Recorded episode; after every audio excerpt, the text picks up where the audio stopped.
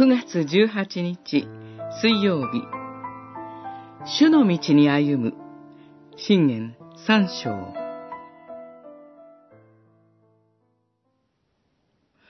心を尽くして主に信頼し自分の分別には頼らず常に主を覚えてあなたの道を歩け。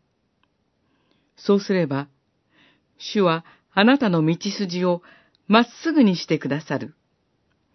三章、五節、六節。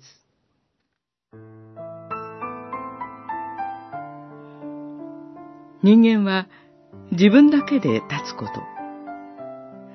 また、何にももたれかかることなく生きること。物事を判断することなど、決してできないものです。問題は、では何に、誰により頼んで、また、もたれかかって生きるのか、誰の判断に従って行動するのか、ということです。このことは、人間の知性を否定するものではなく、正しい知恵と判断力を持って生きることが肝心なのだということです。主、ヤハウェなる神を知らされ、その神を信じて生きた人の知恵の言葉が信玄です。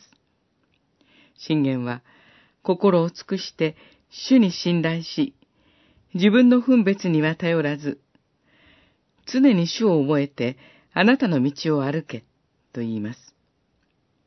自分の分別に頼らずとは、神が語られ、命じられる御言葉に耳を傾けて、神の御言葉に基づいて物事を見る、行動するということです。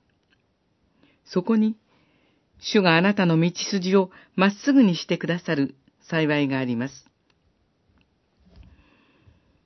神を愛する者たち、つまり、ご計画に従って召された者たちには、万事が益となるように共に働く。